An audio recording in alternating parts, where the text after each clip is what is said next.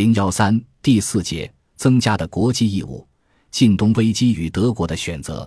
如果说战争再望危机显示出德国崛起招致来自其他大国的压力，那么紧接着发生的晋东危机就表明，崛起还迫使德国不得不背上更多的国际义务，并且接受伴随而来的各种深层次风险。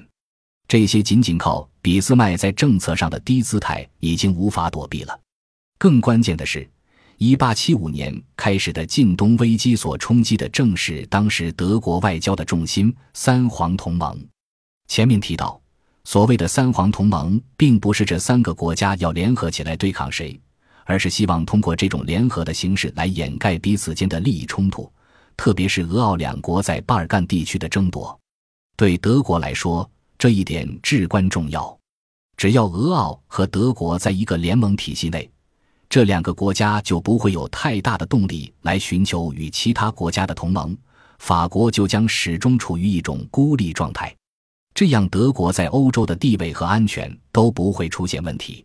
然而，这一联合面临两大冲击：一是英国的态度，英国对于大陆强国之间的联合历来不放心。俾斯麦的三皇同盟很容易使人联想起梅特涅时期的神圣同盟。自然会唤起英国对大陆强国联合主导欧洲事务的担心，因此，只要有机会削弱这种联合，英国都会积极行动。二是东方问题的凸显，巴尔干地区居住的大部分是斯拉夫人，但从十四世纪下半叶开始，他们逐步处于奥斯曼土耳其的统治之下。进入十九世纪以后，随着土耳其帝国的衰落。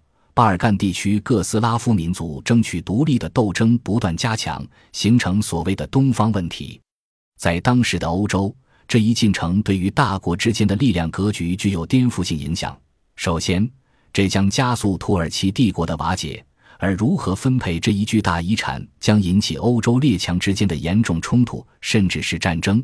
其次，可能加强俄国在这一地区，甚至整个地中海东部的影响力。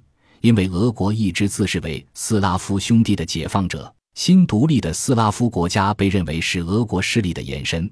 第三，一旦奥斯曼帝国崩溃，接下来的欧洲病夫就会是奥匈帝国，因为奥匈境内居住着大批斯拉夫人。一旦巴尔干地区的民族解放运动进一步蔓延，奥匈帝国也可能瓦解。因此，在东方问题上，俄奥两国的利益根本上是对立的。而这种对立一旦激化，就可能迫使德国不得不在两者间选择。这些构成了1875至1878年晋东危机的大背景。